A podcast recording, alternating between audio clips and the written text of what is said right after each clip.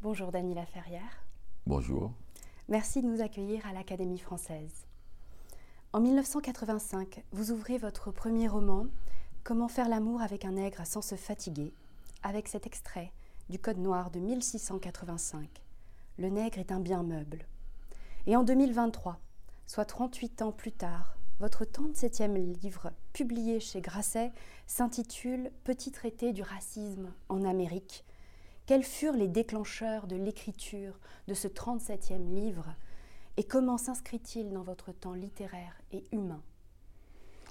Eh bien, vous l'avez bien dit, 1685, c'est très, très intéressant. Et puis, il y a le premier roman qui est 1985. Vous avez bien vu, parce que généralement, les gens ramènent euh, le livre, le départ du livre, et à ce qui s'était passé aux États-Unis durant ces dernières années et à ce qui était arrivé à ce jeune homme, George Floyd. Et je, ne cessais de leur dire que c'est beaucoup plus long et plus loin dans le temps. Et qu'on ne sait pas, et quand on écrit, si on est écrit aussi. Et que cette action que l'on fait n'est pas aussi quelque chose euh, d'un ordre passif, si on ne se met pas en état de, j'allais dire, presque très calme, presque endormi, pour que les livres, les idées, les impressions cheminent en nous et arrivent à la lumière du jour. Donc il y a un aspect de nuit, il y a un aspect de jour dans ces, dans ces choses-là qu'il ne faut pas chercher ni à comprendre ni à dater. Donc c'est bien que que vous remontiez comme ça dans le temps. Vous dédiez Petit traité du racisme en Amérique, je vous cite, à cette Amérique blessée et à Bessie Smith, qui a toujours répondu à l'humiliation par une lamentation si belle qu'on n'a pas cru qu'elle souffrait. Le mot peut-il être transcendé, transformé par une voix? Ah mais tout à fait. Et tout à fait. D'abord, on a affaire à l'esclavage quand on parle de Bessie Smith on, a affaire euh, au racisme américain, on a affaire à une forme particulière de l'humiliation. J'ai essayé, c'est une forme particulière parce que c'est une humiliation avec un but très précis. Humilier les gens jusqu'à ce qu'ils se sentent inférieurs pour pouvoir mieux les exploiter.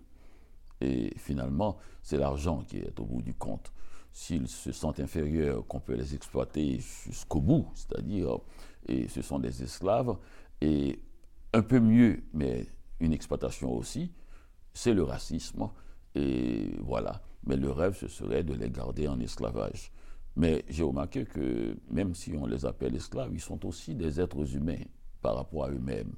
C'est pour ça qu'ils se sont libérés en Haïti. Ces esclaves-là, c'est parce que jamais ils ont accepté ce mot-là. C'est le mot du maître, le mot esclave. Et pour celui qui se trouve dans cette condition, c'est quelqu'un qui s'est trouvé dans une condition éphémère même si ça a pris trois siècles à régler. Donc pour moi, c'était important de mettre ça dans une condition particulière, mais en même temps, le mot illumination touche tout le monde, tous les humains. On a tous été humiliés un jour ou l'autre, humiliés par les autres et humiliés par soi-même, humiliés devant l'incapacité de faire telle ou telle chose. Le fait de ne pas arriver à faire ce que d'autres acceptent, trouvent, pensent que c'est une donnée humaine une situation particulière, quelqu'un qui est né sans bras, qui n'arrive pas à toucher les choses avec, ses mains, et, regardant et voyant que tous les autres humains pensent que c'est une donnée naturelle d'avoir deux bras, qui au point de ne pas y penser, ne savent pas, et finalement se sentent humiliés, et peut aussi développer d'autres capacités, d'autres manières d'appréhender le monde. Comment appréhender le monde quand on n'a pas de bras? C'est quand même assez intéressant et ça, c'est une réalité que ceux qui ont des bras ne peuvent pas comprendre. Mais c'est une réalité qui s'ajoute au savoir humain, à la connaissance humaine et à la sensibilité humaine. Donc c'est pour cela que, que j'ai dédié ce livre à Bessie Smith. La seconde raison, c'est que l'être humain a une propension à l'élégance. Et comment faire devant une situation extrêmement difficile qui vous qui vous domestique, qui vous écrase, qui, qui, vous ravale au niveau de l'animal primaire. Et comment faire et comment s'en sortir, puisqu'on ne pourra pas parfois, si on est esclave il y a 500 ans, on ne pourrait pas s'en sortir. Il faut attendre un siècle, deux siècles avant de s'en sortir. Mais entre-temps, comment faire pour devenir cet être humain toujours en mouvement? Et que tous les gens ont droit à cela et, Eh bien, il y a l'élégance. Donc, par exemple, le fait pour Bessie Smith de montrer qu'il y a une porte de sortie qui est par soi-même et qui est, par exemple, pour elle, le fait de ne pas ajouter, de ne pas faire, euh, c'est-à-dire de ne pas montrer que même dans cette situation, on n'est jamais une victime par rapport à soi-même. On peut s'en sortir. Et on peut le faire par l'art, dans le cas de Bessie Smith, qui permet de, survoler précisément toutes les, petites tracasseries de la vie quotidienne, même si ces tracasseries sont d'une force, d'une puissance, d'une violence extraordinaire, comme l'esclavage, ou bien un handicap physique, ou, des choses, ou une situation sociale et, au bas de l'échelle, on peut le surmonter ça par l'art, qui est une façon de reprendre contact avec les autres, c'est-à-dire de devenir quelqu'un. Donc pour moi, c'était très important de, faire savoir que ce n'est pas une idée, ce n'est pas une vue de l'esprit, c'est quelque chose qui a été appliqué au fil du temps par bien des gens. Et cette personne qui est considérée comme rien et peut nous impressionner par une élégance d'esprit et, retrouver tous les autres dans, dans, dans le mouvement de la vie. Bessie Smith, déjà présente dans votre premier roman, au début d'un chapitre où vous montrez les dimensions entre un mot écrit et les sens qu'il peut avoir selon les perceptions. Je vous cite J'écris lit, je vois matelas poisseux, drap crasseux, sommier grinçant, divan gondolé. Il y a le dictionnaire qui nous est commun et les dictionnaires qui nous sont propres. Comment faites-vous pour tailler les mots et leur donner une direction, un sens? Mais je ne sais pas, vous, voyez, hier j'étais avec euh, deux amis ou, avant-hier, et, et, à un moment donné, l'un d'eux qui commençait à écrire parlait de son problème. Du fait que quand il écrivait, des fois, il avait l'impression qu'il y avait des morceaux extraordinaires, brillants, magnifiques, et d'autres fois, il y a comme une plongée. Et, il se demandait ben, comment faire avec euh, non seulement ces différences de ton, mais de niveau et, de qualité, surtout dans ce qu'il écrit. Il ne comprenait pas pourquoi il pouvait être si brillant un moment, un moment, et puis un autre moment, il tombe presque dans les platitudes. Donc il était complètement découragé par cela. Et je lui ai dit, mais il ne faut pas trop vous inquiéter.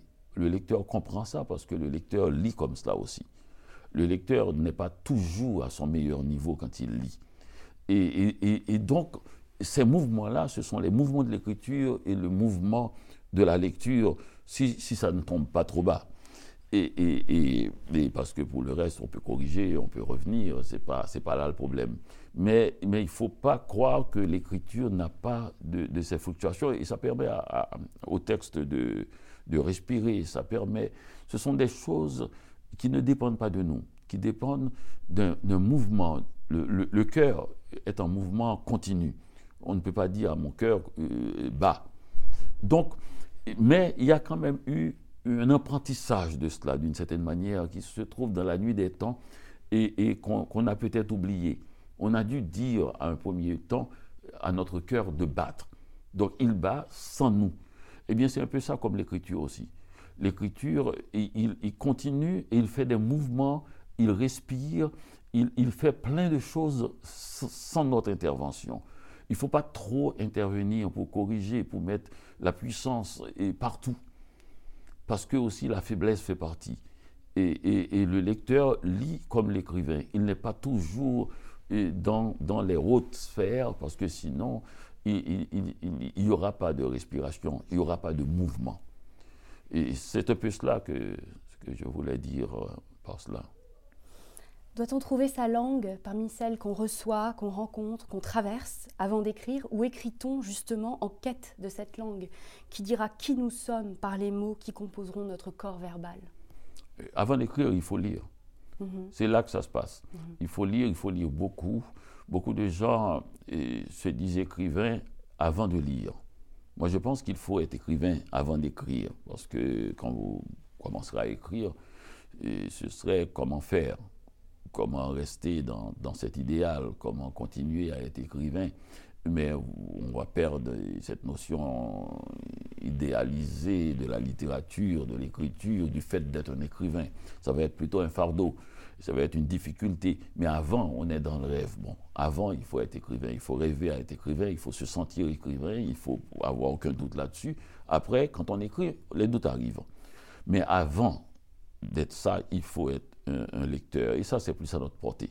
C'est-à-dire, on lit, on lit, on lit. Moi, je crois que on, lit, si, possible, les, bons livres, les classiques aussi, pour former notre goût. Et le goût est formé non pas par des réflexions, des analyses et de ce qu'on a lu, et une façon de, de se mettre au même niveau que l'écrivain, de croire qu'on lui est supérieur parce qu'on a découvert une petite faille. C'est pas cela. C'est de lire carrément, de lire simplement, de lire et non savant et non universitaire, non critique de lire. Et parce que c'est ça qui, crée, qui fait le critique ou la critique en nous. Et, il viendra, ce critique, au moment où l'on prend un livre moins bien que nous, comme lecteur. Le livre tombera immédiatement, sans qu'on le sache. Comme on le fait, par exemple, hein, quand on a bu beaucoup de vin de qualité et qu'on prend euh, une piquette, et il tombe immédiatement sans passer par le cerveau. Et, c'est cela qui la vraie formation critique. C'est pas appliquer des méthodes de réflexion pour savoir, euh, pour sous-peser la qualité et, d'une œuvre. C'est avoir intégré en soi une qualité et cette qualité qui détermine. Et quand cette qualité est là, euh, on va avoir une situation très difficile dans l'écriture parce qu'on va devenir beaucoup plus, plus puissant que comme écrivain, puisqu'on a lu beaucoup pendant des années, et les meilleurs écrivains, et on va écrire soi-même. On est un débutant. Donc il faut faire attention à ne pas trop se décourager et, savoir que c'est normal qu'on ait des idées, qu'on soit si sévère avec ce qu'on écrit, puisqu'on n'est on pas de taille comme écrivain par rapport à ce qu'on est comme lecteur. Donc il faut attendre, il faut y aller doucement, il faut, il faut vraiment être très très très gentil avec ce nouvel écrivain en, train d'éclore et, et, pour lui permettre de se mettre debout comme un enfant, euh, de marcher, de parler, de danser, et avant de prendre cette liberté tout en gardant son esprit d'enfant. Donc, donc c'est très important d'être au courant de cela. Et, c'est un cheminement. On lui donne la main et après, c'est lui qui nous guide. Vous êtes un écrivain très rare car vous publiez des livres manuscrits et dessinés. Il en existe déjà cinq.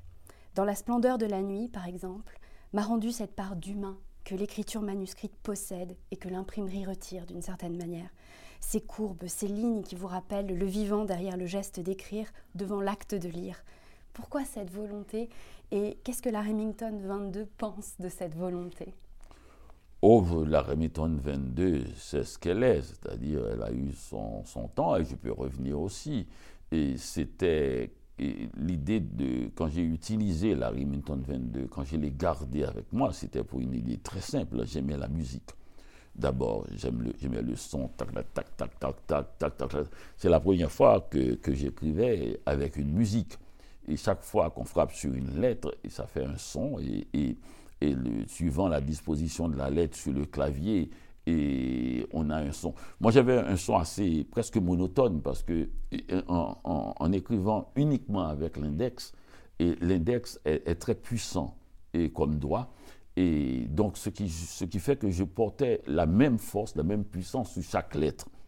Et, mais si on s'est tapé à la machine, ce n'est pas, la, pas la, même, la même musique parce que tous les doigts n'ont pas, pas la même force. Là, moi, je portais tout, et toute la force de mon bras et aussi de, de, de, ma poitrine et de, mon torse et sur chaque lettre.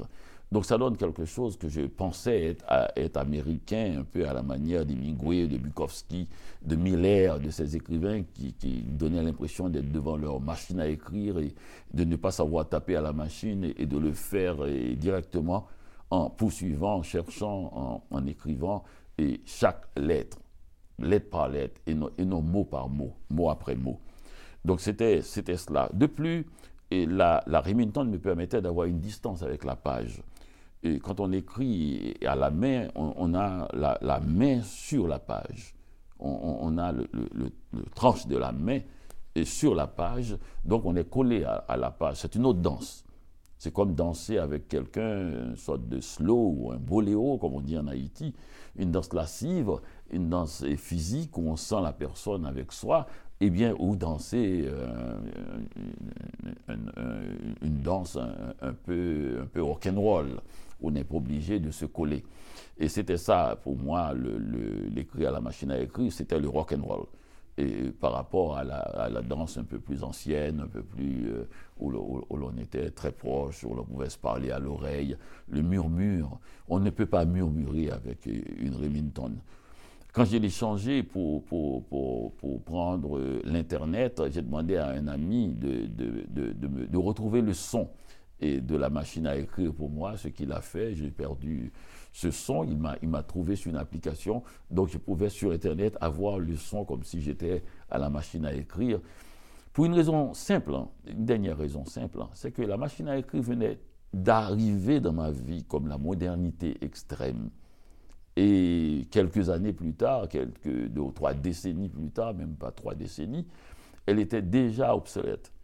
Et, alors que ceux qui m'ont précédé, les, écrivains du début même du siècle, ou, je ne sais pas quand est arrivée la machine à écrire, ils ont eu à peu près 50, 60 ans avec la machine qui était la dernière chose.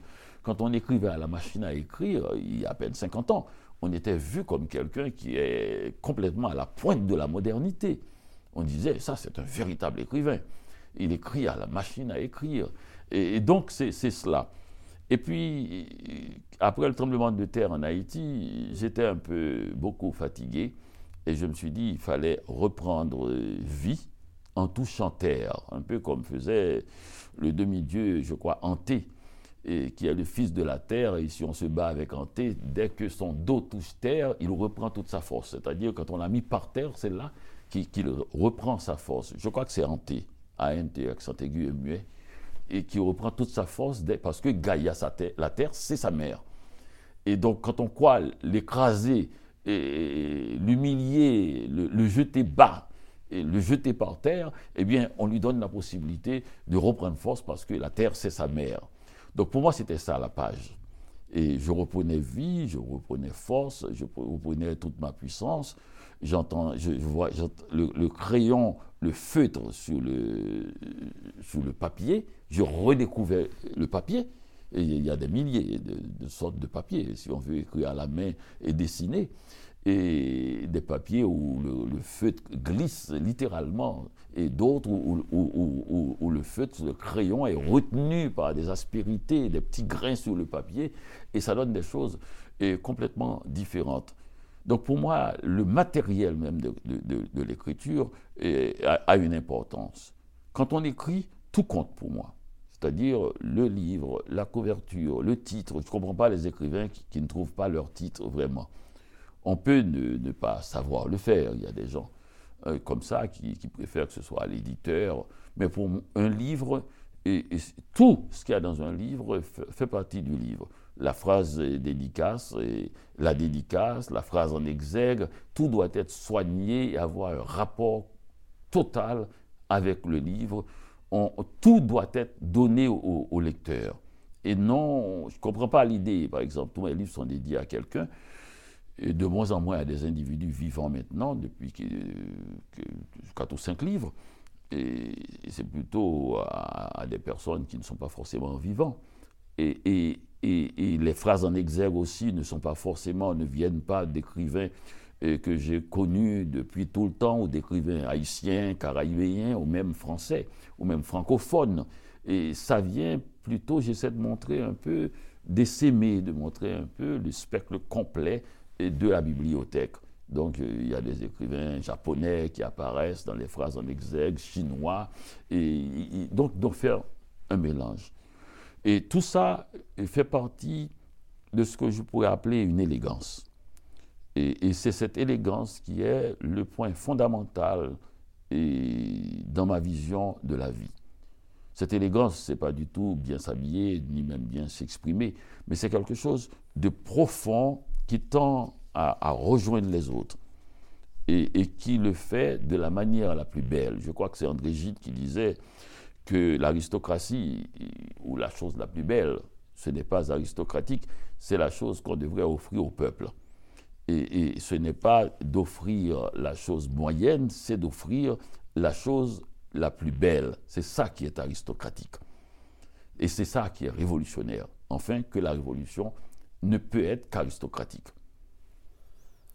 Les gens pensent que les livres restent dans la bibliothèque la nuit, alors qu'ils partent à la recherche des lecteurs endormis. C'est ainsi qu'on se réveille le matin, avec le goût d'un récit sur les lèvres. Je ne sais plus quand les lettres de l'alphabet se sont infiltrées en moi pour faire de ma vie celle d'un lettré gorgé d'encre avec un filet de sang. Ces mots sont les premières paroles du recueil Dans la splendeur de la nuit, paru chez Point Poésie. Ce livre, qui est venu me rejoindre une nuit qui ne m'a pas quitté depuis. Pourquoi la nuit revient-elle si souvent dans vos œuvres et pourquoi construisez-vous des ponts entre vos livres? Ah, Il y a deux questions majeures là. D'abord la nuit, et le sommeil.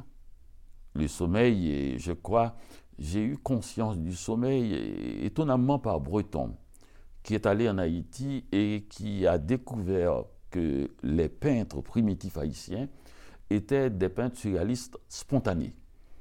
Il avait pensé que les, ses amis à Paris, qui étaient peintres, euh, des peintres importants, et qui essayaient de retrouver les formes du rêve et le mouvement des rêves et la spontanéité de l'enfant, quelque chose d'extraordinaire, et faisaient ça presque dans un laboratoire, avaient une, conception, une vision, et, plutôt pas seulement une, recherche, mais aussi ils, avaient l'impression qu'on pouvait retrouver le chemin qui mène au rêve.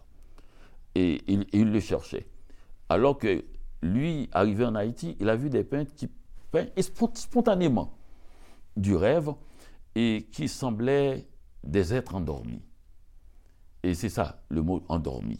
Et il, avait compris qu'ils peignaient endormis, qu'ils avaient peut-être les yeux ouverts apparemment, mais qu'ils étaient dans un sommeil naturel, qu'ils ne cherchaient pas à trouver le chemin de, la, nuit, du sommeil et du rêve, mais qu'ils étaient eux-mêmes avec une facilité extraordinaire d'entrer et de sortir et sans mot de passe et dans cet univers. Et donc c'est ça qui l'a, qui l'a impressionné. Il a dit il y a quelque chose qui va plus loin que, que, faire quelque chose qui pourrait inciter à l'admiration les autres à vous admirer. Il y a le fait aussi d'être dans ce monde-là. À ce moment-là, on n'a même pas besoin de produire des signes, des sons, des couleurs si, on y habite, puisque c'était ça le but, c'est pouvoir y aller. Et, donc c'est ça qui l'a impressionné chez certains peintres, comme Hector Hippolyte, euh, qu'il avait rencontré, et, Rigaud Benoît. Et, il faut imaginer d'ailleurs son étonnement quand on a voulu payer Hector Hippolyte et qu'il ne comprenait pas. Il a dit à un de ses amis, euh, je fais cette chose extraordinaire qui me remplit de joie, et, là, il y a un blanc qui veut me payer pour ça. Et, et donc, c'est pas qu'il ne connaissait pas l'importance de l'argent, mais il ne comprenait pas qu'on puisse vous payer et pour quelque chose euh, qui vous a enrichi.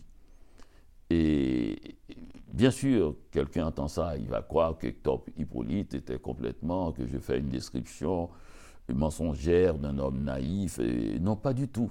Cette question, ce n'est pas une question banale, elle a été reposée nombre de fois et en, Occident aussi. Et, comment mettre une valeur sur cette chose qui est l'art, qui est censé nous enrichir. Comment vendre ça? Comment, comment être payé par ça? Comment, comment vivre de ça? Alors quand c'est la chose qui met notre vie en risque. Donc il, y a beaucoup de questions liées à cela et au sommeil. Mais moi, je crois que les, les, œuvres d'art euh, nous échappent euh, dans, sa grande, dans leur grande partie, dans leur partie la plus, la plus vaste, la plus large. Je ne sais pas à combien on est. combien de pourcentage le sommeil occupe dans notre vie, dans notre être, surtout le sommeil quand on ne dort pas. Et, mais je pense qu'un artiste doit avoir sûrement une majorité, une majeure de temps du sommeil et dans, dans sa vie que, que de, de, de, vivre éveillé. Et la grande partie du travail se fait et, dans ce temps-là. Mm-hmm. Et les œuvres d'art elles-mêmes, les œuvres d'art elles-mêmes aussi ont une action. Et ce n'est pas pour rien qu'on se lève la nuit pour prendre un morceau de papier et essayer de prendre des notes. Je crois que c'est parce qu'il y a quelque part ailleurs quelqu'un qui exige cela. Un lecteur ou une lectrice qui dit j'aimerais bien que cet homme ou cette femme qui écrit et dont les écrits me touchent se mette à écrire parce que j'ai besoin de ces mots. Et, je crois que c'est vrai parce que souvent je rencontre des gens qui me lisent et la manière qu'ils commentent ce qu'ils ont lu, ce qu'elles ont lu, j'ai l'impression que ce que j'ai écrit est plus important pour eux que pour moi. Donc, c'est une demande, une demande silencieuse, une demande qui n'est pas faite, faite dans la même pièce forcément, et répond. Donc il y a des résonances complexes dans cette histoire, dont, l'écrivain pourrait être un simple scribe. Mais l'écrivain est aussi un lecteur. C'est ça l'intérêt.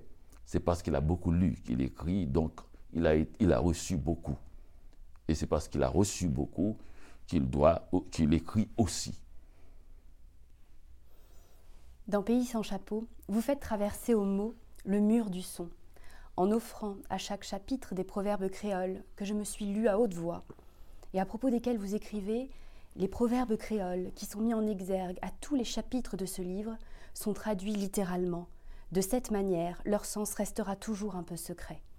Et cela nous permettra d'apprécier non seulement la sagesse populaire, mais aussi la fertile créativité langagière haïtienne. Quel point de rencontre peut être un livre, un écrit, entre les langues qui sont parlées? L'un de mes poètes préférés, Bachot, disait les chants de repiquage, c'est pour le riz sûrement, les chants de repiquage des paysans du Nord, première leçon de style.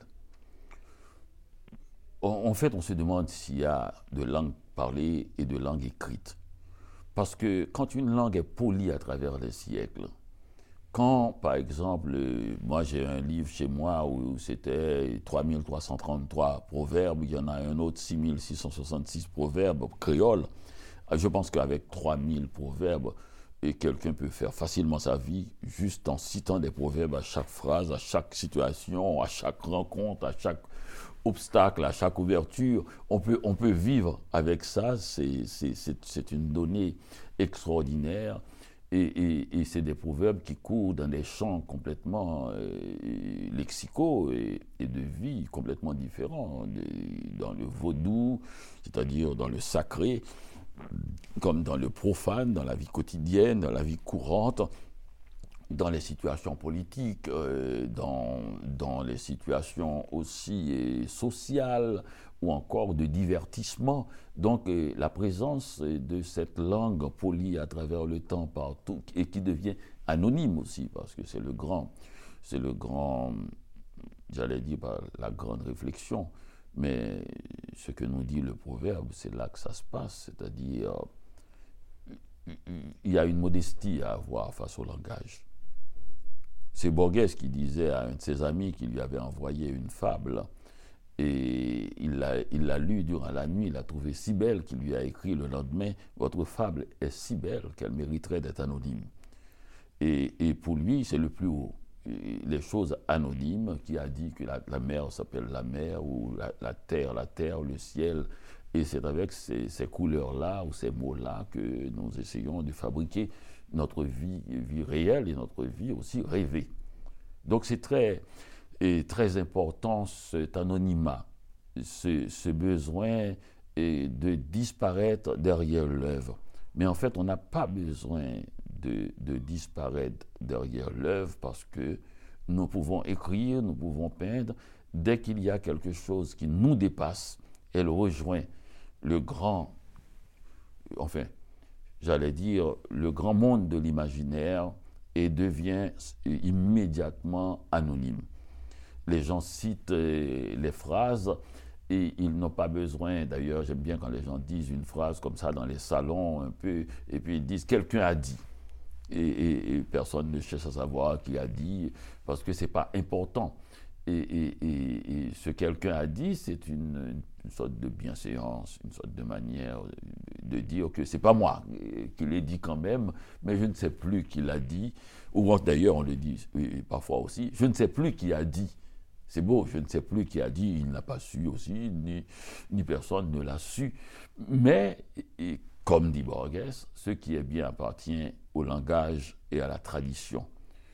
Donc c'est dans cette zone qui n'est pas définie et dont, où, le, où, la nuit rencontre le jour, où les choses sont floues, où il y a une sorte de brouillard, où les enfants se lèvent à tâtons pour aller chercher les trésors et que l'on va chercher les, choses, les mots, les, couleurs, les sons qui définissent les, ce qui nous arrive à travers le temps pour pouvoir pas, afin de partager nos expériences avec les autres et de ne pas oublier non plus euh, de rapporter le silence aussi.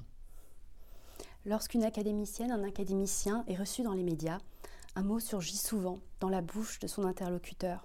C'est la peur peur de faire une erreur de langage face au système que l'Académie représente, cette peur de mal dire qui gangrène l'expression.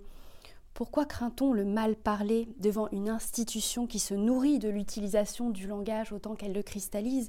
Et comment réagissez-vous, vous, à cette peur qui avait, vous qui avez, euh, en l'espace d'une nuit, fui Haïti pour garder la vie et votre mmh. liberté de parole?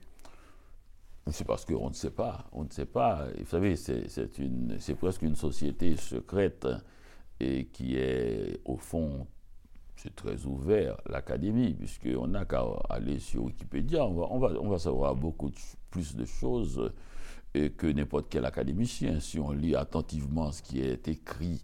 Et parce qu'à l'académie aussi, on ne sait pas trop, on ne vous dit pas les choses. Et vous devez observer, regarder, c'est ainsi que l'académie garde sa fraîcheur. Et vous savez, c'est une institution, elle est institutionnelle parce que la personne qui en entend parler reçoit tout d'un coup la somme des décennies, des siècles, et brutalement, en un coup. On lui dit l'Académie française. Mais ce n'est pas la même chose pour celui qui vient chaque jour, chaque semaine et qui est dans le quotidien.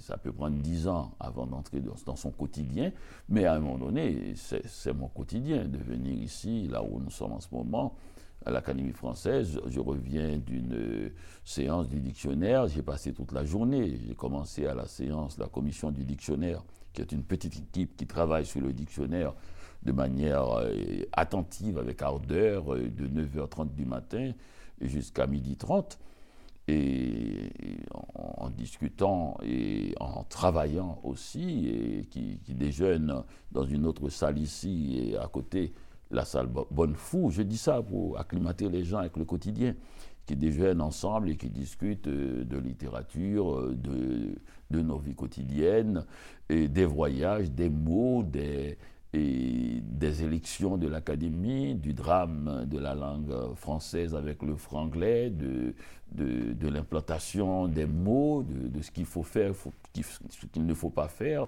et du fait que, et d'avoir l'impression euh, qu'on, qu'on accorde trop d'importance et à, l'Académie française, enfin, quand on veut, quand on ne veut pas, on dit qu'est-ce qu'elle fait? Elle vaut rien, pourquoi on ne ferme pas cette académie? Et quand on veut quelque chose, on veut lui mettre tout le fardeau dessus, on dit euh, si l'Académie française ne fait pas un effort, on, est mort, la langue française va périr. D'ailleurs, j'ai même, même, entendu tout à l'heure un académicien le dire à l'Académie même. Et, enfin, quand j'entends ça, je dis, bon, la langue française n'attend pas l'académie, puisque la langue est une passion populaire. C'est la plus grande passion populaire. Les mathématiques concernent les mathématiciens. Nous bénéficions de leur savoir, tous les métiers. Les, psychanalystes, ce sont, nous bénéficions, nous, les gens. Et, mais la langue, tout le monde parle la langue, tout le monde a droit à la langue.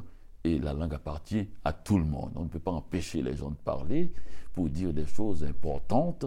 Et ils le, disent, s'ils veulent se faire comprendre hein, euh, face à leur vis-à-vis, ils, obéissent spontanément à des règles.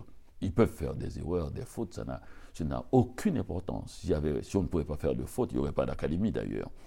Et, ce serait terrible, terrifiant de, vivre dans une société où les gens ne peuvent pas faire de fautes ou ne font pas de fautes. D'ailleurs, la langue elle-même est remplie de ça. C'est pour ça qu'on fait un dictionnaire. Et à chaque fois, nous, allons être dans la dixième édition. Si vous regardez même, on peut le voir, et, on laisse tomber des mots, on reprend des formes, et toutes les éditions euh, sont sur, en ligne et sur, euh, sur Internet. donc, vous, allez voir comment la langue titube sans cesse. Non seulement elle titube, et c'est pour ça que le dictionnaire de l'Académie est, très important, malgré ce que les gens disent. moi, j'entends des choses d'une indigence d'esprit et dites par des gens qui se disent linguistes. C'est comme si un, linguiste ou une linguiste d'aujourd'hui qui dit mais il n'y a pas de linguiste à l'Académie, d'abord ce qui est faux, mais en plus comme si Victor Hugo n'était pas linguiste, donc il ne pouvait pas être à l'Académie, comme si Racine n'étant pas linguiste, comme si Voltaire n'étant pas linguiste, Montesquieu n'étant pas linguiste. Ça, ils disent on ne peut pas faire une académie s'il n'y a pas de linguiste, donc ces gens-là ne valent rien. Alors que, alors que il y a linguiste parce qu'il y a eu Chateaubriand. Et il y a linguiste parce qu'il y a eu Pasteur, parce qu'il y a des scientifiques aussi. Donc c'est le ridicule et, total et aussi une méconnaissance de la manière et, qu'on fait et, ce dictionnaire. C'est une dictionnaire, un dictionnaire aussi d'impression, de sensibilité d'époque. C'est pour ça qu'il y a maintenant le dictionnaire qui a Amin Malouf, euh, qui a moi, qui a André Makin, qui a tout à l'heure on était sur des mots euh, Zakouski, et qui a Hélène Karanankos, qui a Mauricio Serra, et, qui, donc des gens, François Cheng, et, d'autres aussi, Dominique Bonnat, des sensibilités euh, féminines aussi, Florence et, Delay, et, qui a Barbara Cassin, philosophique.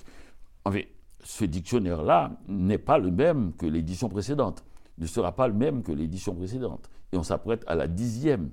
À chaque fois, et ce matin, quelqu'un a fait une blague, parce que le dictionnaire de l'Académie, chaque peut-être édition, il y a toujours des, des, groupes sociaux qui arrivent sur la scène littéraire, sur la scène de l'esprit, la scène intellectuelle, qui viennent de, de, zones différentes.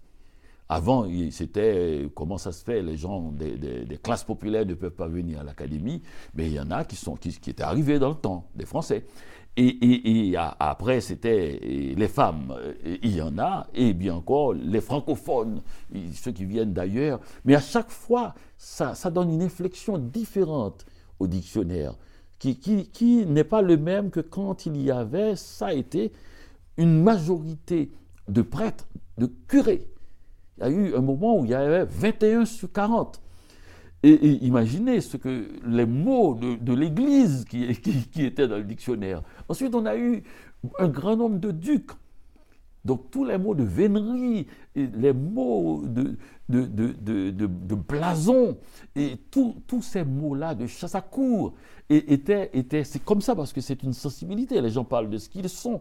Ensuite, je crois que c'est Hugo qui a parlé de mettre le bonnet rouge sur le dictionnaire, donc la révolution les mots de la Révolution, les mots de, tous ces fringants jeunes gens de l'époque qui sont arrivés dans le dictionnaire, on n'a pas pu mettre des mots très triviaux et dans un bon sens du terme, je voulais dire, c'est dommage d'ailleurs, puisque Zola n'a pas pu entrer dans le dictionnaire.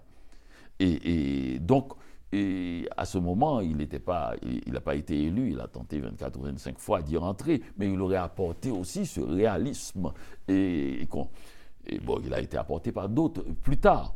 Donc ça veut dire que c'est très vivant, c'est le contraire d'une institution. Et, le fait qu'on soit des écrivains, c'est un dictionnaire aussi d'écrivains, en même temps que c'est un vrai dictionnaire. D'écrivains dans le sens pourquoi L'un des buts de ce dictionnaire, c'est que c'est de faire en sorte que les mots restent le plus longtemps possible en circulation pour que on puisse retarder le fait par exemple, d'être obligé de traduire Rimbaud en français moderne, le plus longtemps possible. Si on avait fait notre travail, on aurait pu lire facilement Montaigne. Donc il fallait mettre les mots, il fallait pas seulement l'Académie française, mais le lecteur aussi devrait lire le dictionnaire de l'Académie française et les dictionnaires et pour connaître tous les mots. Les gens vous disent euh, couramment, mais pourquoi vous ne mettez pas tel mot? Je dis, oui, mais pourquoi vous ne lisez pas le dictionnaire? Et 90% des fois, le mot existe, il est là dans le dictionnaire. Et là, c'était possible presque, puisque nous avons mis toutes les éditions sur Internet. Vous cliquez sur un mot, vous avez toutes les éditions. Donc, c'est très difficile de trouver un mot qui ne s'y est pas trouvé déjà une fois. Vous pouvez les, faire revivre spontanément. Vous n'avez pas besoin du dictionnaire actuel de l'Académie française pour faire revivre un mot que vous avez vu dans la sixième édition et que vous trouvez que ça vous va. Eh bien, vous l'écrivez. Vous en faites une chanson avec. Et vous, vous, faites des discours. Vous, vous le mettez, vous impressionnez les salons, les amis. Et c'est comme ça que les mots reviennent. Et, précisément, le dictionnaire est ainsi fait que c'est un dictionnaire d'usage. On ne met que les mots que les gens disent dans la rue, dans la vie, à la radio, dans les journaux, dans les livres, dans la vie courante. Donc, si vous le remettez en circulation, nous, on est des scribes, on le remet. Donc c'est pour ça que qu'il faut, il faut, donc l'idée d'institution est une fausse, fausse idée. C'est tout simplement quelque chose qui a vécu longtemps, pendant longtemps. Ça ne veut pas dire que la chose s'est institutionnalisée. Ça veut dire que le, le, celui qui le regarde est pris dans le piège de l'institution. Il croit que c'est une institution, alors que c'est tout simplement quelque chose qui a duré dans le temps parce qu'elle s'est avérée une nécessité dans, la vie des gens. La chose qu'on leur reproche le plus à l'Académie française, c'est la chose la plus durable. C'est son côté un peu qui ne cherche pas à se vendre dans les médias.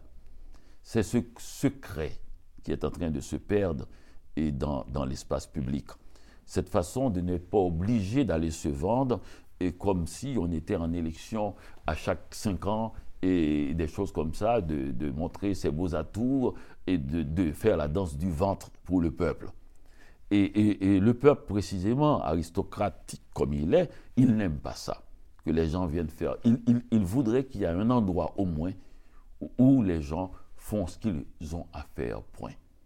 Ils ont à faire un dictionnaire, le, meilleur possible, le plus large possible, qui, comprend tous les mots. Vous savez, si vous lisez une grammaire sérieuse, comme Grévis par exemple, ou un dictionnaire de l'Académie française, qui est, qui est aussi une grammaire, vous allez voir qu'il est très difficile de faire une faute. C'est la chose la plus difficile. Déjà même la faute de la langue française, qui est la concordance des temps, on n'est pas si euh, sévère là-dessus. Ce n'est pas si grave. Vous savez, tout ce qu'on veut, c'est qu'on puisse avoir une relation avec l'autre que l'individu peut avoir une relation sans dictionnaire ni grammaire, qui puisse avoir un accord social qui permet à ce que l'autre vous comprenne de la meilleure façon possible. Et on a remarqué que peut-être même si on y ajoute une certaine élégance, la personne aura un sourire en vous attendant, en vous entendant, et pourra même être plus, plus à même ou bien plus, plus enclin, encline, enclin à, vous écouter. Vous voyez, je, fais des fautes là, je fais des... Parce que c'est une mécanique. Si, si, si vous, vous en faites totalement une mécanique, c'est-à-dire vous ne faites pas de fautes, eh bien, vous n'êtes plus dans le rapport humain. Il, faut quand même, je fais une faute par exemple parce que je commence avec un mot féminin et, mon cerveau très rapide l'a converti en un mot masculin, pas le mot féminin, j'ai changé de genre, je suis rentré, je commence avec une idée et j'ai parlé d'un être humain. Et, à la fin, au, moment de mettre l'adjectif au féminin ou au masculin, j'ai oublié. Alors je dois aller rechercher dans mon cerveau rapidement. Toute cette gymnastique est intéressante, mais il ne faut pas qu'elle soit uniquement. Ce n'est pas le plus important de ne pas faire de faute. Le plus important, c'est d'avoir quelque chose à dire. vos livres sont riches de références littéraires et musicales. Qu'est-ce que vous nous inviteriez à lire aujourd'hui et à écouter comme musique? Oh, je pense que on, retourne toujours le livre à l'auteur. Je mm. pense que c'est le drame de notre époque. Ça a commencé peut-être, je ne sais pas, il y a 70, 80 ans, 70 ans, quand on a commencé timidement à faire voyager les écrivains, à les inviter dans des salons, dans des endroits pour euh, rencontrer les lecteurs. Et, là, se sont multipliés les, les, salons du livre, les festivals et les invitations dans les écoles. Et avant, l'écrivain était un être mystérieux qu'on ne voyait pas. Je ne dis pas que c'est mieux. Et je dis que la littérature a changé beaucoup depuis. Mmh. Puisque le lecteur, la lectrice est capable de, de donner son opinion à l'écrivain. Et, et, et, ce lecteur pense que c'est un moment privilégié d'avoir de, une, une, discussion comme celle que nous faisons ici, une rencontre avec celui qui a écrit le livre. En fait, ce n'est pas la bonne chose. C'est-à-dire, ça peut se faire, mais ce n'est pas la bonne chose parce que ça, l'écrivain précisément écrit pour permettre une sorte de,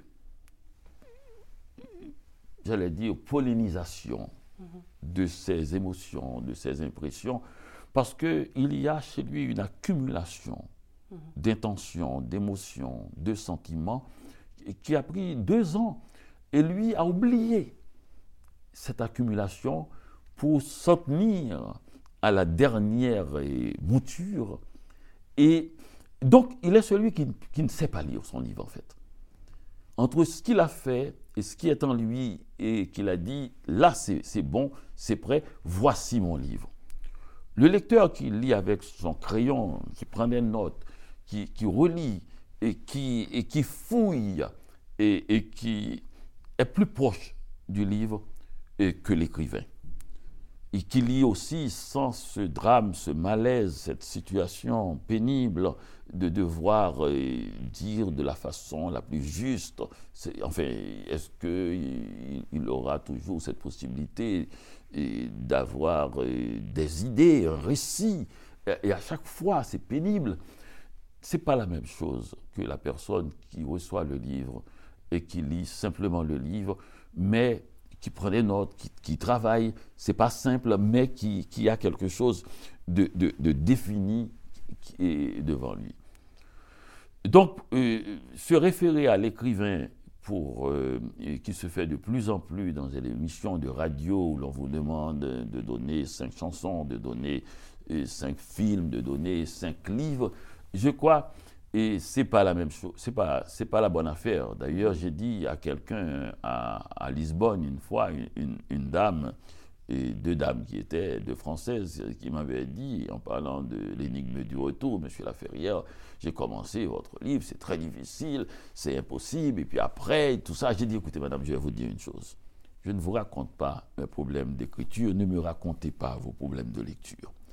En fait, le livre est fait pour qu'on le partage avec d'autres personnes, soit qui ne l'ont pas lu ou qui l'ont lu, avec qui on, va, on va confronter des impressions nouvelles. Mhm. C'est une pollinisation. Et il ne faut pas qu'il revienne à l'écrivain. J'aurais peur de faire des choix. D'ailleurs, les gens poussent là, et de manière presque, j'allais dire,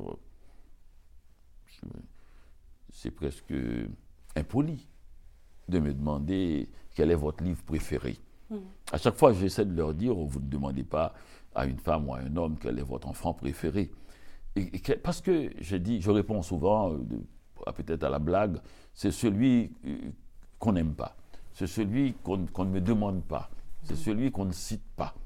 Et, à chaque fois que quelqu'un dit j'ai lu tel livre et que, qui est rare dans la bouche des lecteurs, et je suis très heureux de voir que ce livre-là continue.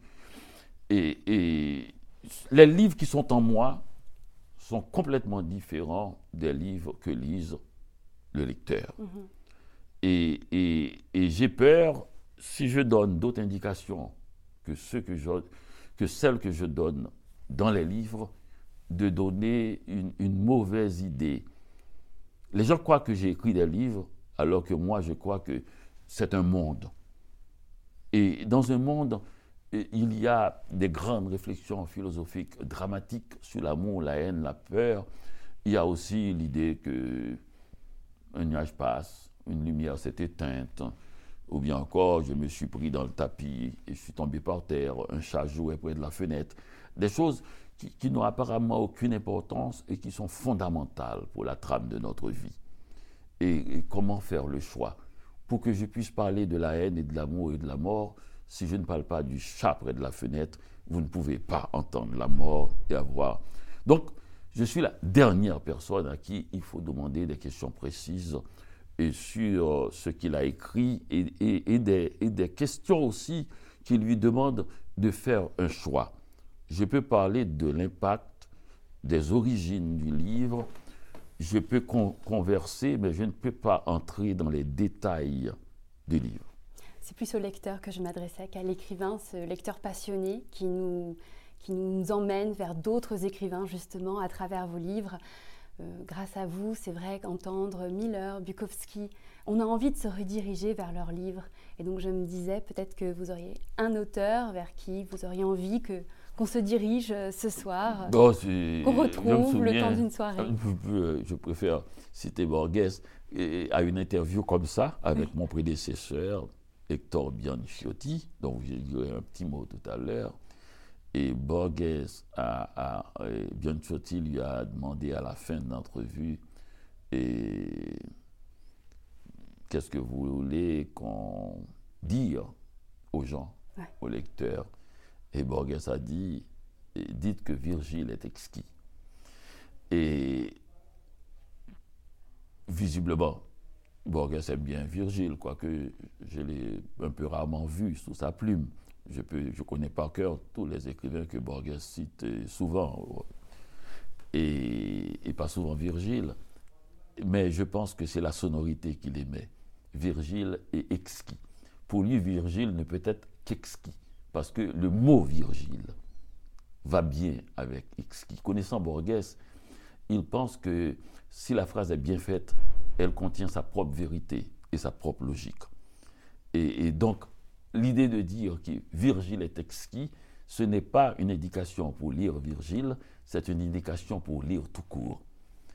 Et donc pour moi, j'ai mis tous les livres, beaucoup de livres, parce que je voudrais faire de mes livres une tapisserie de livres. Et dans cette tapisserie, je n'ai pas forcément tout lu, et tous les livres ne sont pas pour être lus aussi. Et parce qu'il y en a, c'est parce que la couverture est belle. Il y en a, c'est parce que les tranches. Il y en a parce que j'aime le titre. Il y en a parce que j'aime l'écrivain. Il y en a parce que j'aime le récit. Enfin, c'est une maison. Et, dans une maison, tout n'est pas fondamental, central, mais tout fait partie pour que la décoration soit complète. Il, il y faut. Mais je crois être l'un des, écrivains à mettre le plus grand nombre d'écrivains dans ses livres. Et tous mes livres sont tapissés d'écrivains, sont tissés de récits. Et, c'est ça. C'est jamais un écrivain que je dis de lire. Et je ne dis surtout pas de lire Borges. Parce qu'à chaque fois, les gens me reviennent. Ah, mais c'est difficile, c'est compliqué, c'est un peu ardu. C'est le contraire de vous. Vous êtes si vivant. Borges a l'air tellement intellectuel. Bon, j'ai dit, à quoi bon? Pourquoi dire euh, quelqu'un que j'aime et qu'on me revienne qu'il est trop trop intellectuel, trop cérébral, et que moi je suis vivant. Et je suis très vivant? Ça veut dire on ne m'a pas compris, ou bien on n'a pas compris Borges. Et on ne sait pas ce qu'est le vivant. le vivant peut être très, très cérébral. Quant à Bianchotti, je me souviens qu'à la fin de sa vie, m'a-t-on dit, il avait perdu la parole. Mm-hmm. Et, et j'ai regardé, puisque j'ai fait son discours euh, d'adieu, si l'on peut dire, et pas d'adieu à l'Académie, puisque nos, tous les membres de l'Académie restent vivants, d'où l'immortalité. Et j'avais remarqué que dans toute son œuvre, il avait laissé comme des petits cailloux, et pour expliquer là où il allait, vers cette absence de mots, de paroles, même si deux ou trois phrases sont restées à la fin, par exemple, de son, de son espagnol, et pas de l'espagnol, de l'espagnol de son enfance. Et il pouvait entendre les sons de l'espagnol de son enfance, l'espagnol, et, que euh, toutes les citations, lui qui aimait tant faire des citations, toutes les chansons, les, tous les poèmes qu'il avait appris par cœur, tout s'était effacé, et même la langue française s'était effacée de sa tête. Et un homme qui a écrit ça dans son livre, et qui a écrit un peu partout des phrases pour parler de cette situation et qui était arrivée à d'autres écrivains comme Jonathan Swift et d'autres, et ne pouvait pas ne pas savoir. Et ce savoir dont il n'en était pas conscient, est-il moins un savoir? Merci beaucoup, Daniela Ferrière. Merci. Je vous en prie.